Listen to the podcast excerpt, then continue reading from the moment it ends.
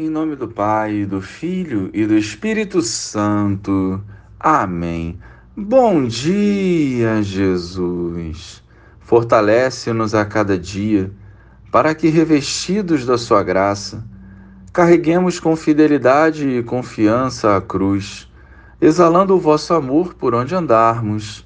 Amém.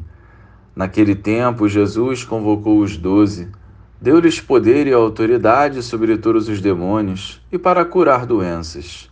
E enviou-os a proclamar o reino de Deus e a curar os enfermos.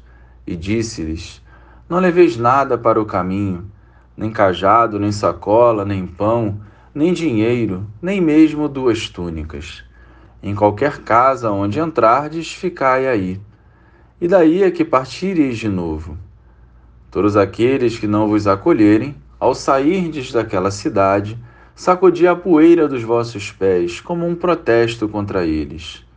Os discípulos partiram e percorriam os povoados, anunciando a boa nova e fazendo curas em todos os lugares.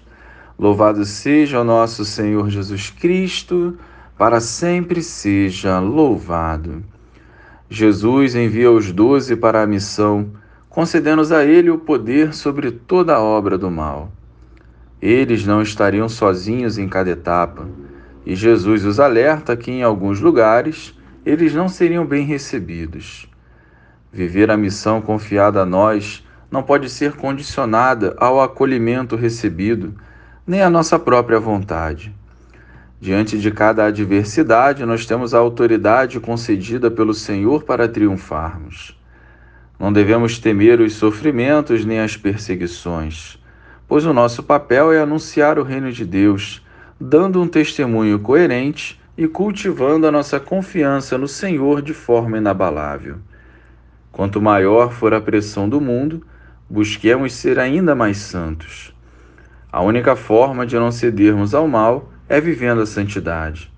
Jesus igualmente nos envia a missão e não nos omite a verdade. Nunca será fácil, mas em comunhão com o Senhor se torna possível. Sigamos firmes e sem medo. Glória ao Pai, ao Filho e ao Espírito Santo, como era no princípio, agora e sempre. Amém.